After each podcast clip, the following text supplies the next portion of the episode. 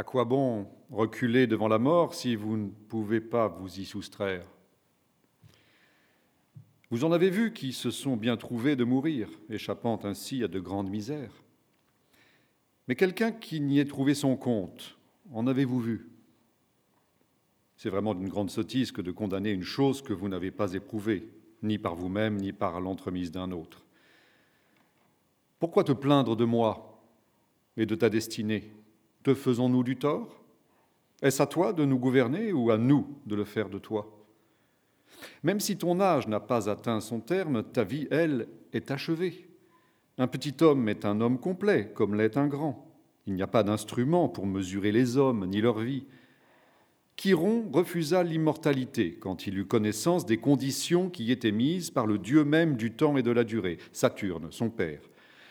Imaginez combien une vie éternelle serait plus difficile à supporter pour l'homme et plus pénible que celle que je lui ai donnée.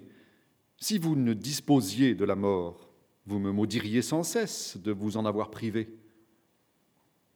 J'y ai à bon escient mêlé quelque peu d'amertume pour vous dissuader, voyant la commodité de son usage, de l'adopter trop avidement et sans discernement pour vous maintenir dans cette modération que j'attends de vous, ne pas fuir la vie, ne pas reculer devant la mort, j'ai tempéré l'une et l'autre entre douceur et aigreur.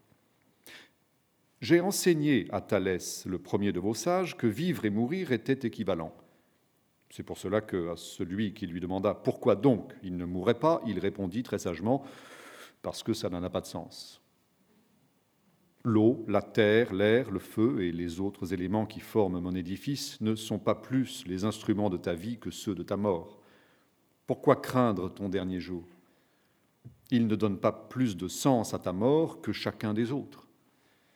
Ce n'est pas le dernier pas fait qui cause la lassitude. Il la révèle seulement. Tous les jours mènent à la mort. Le dernier y parvient. Voilà les bons conseils de notre mère la nature. J'ai pensé souvent à cela. Comment se fait-il que dans les guerres, le visage de la mort, qu'il s'agisse de nous ou qu'il s'agisse d'autrui, nous semble sans comparaison moins effroyable que dans nos propres maisons? C'est qu'autrement, ce ne serait qu'une armée de médecins et de pleurnichards.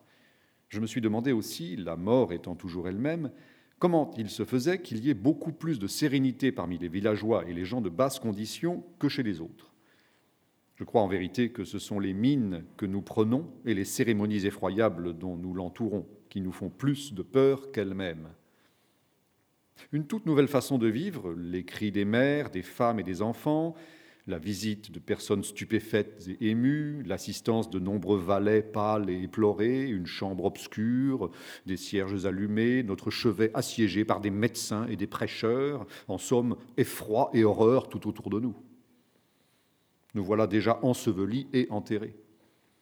Les enfants ont peur même de leurs amis quand ils les voient masqués. De même pour nous. Il faut ôter le masque, aussi bien des choses que des personnes. Quand il sera ôté, nous ne trouverons dessous que cette même mort par laquelle un valet ou une simple chambrière passèrent dernièrement sans peur. Heureuse la mort qui ne laisse le temps d'un tel appareillage.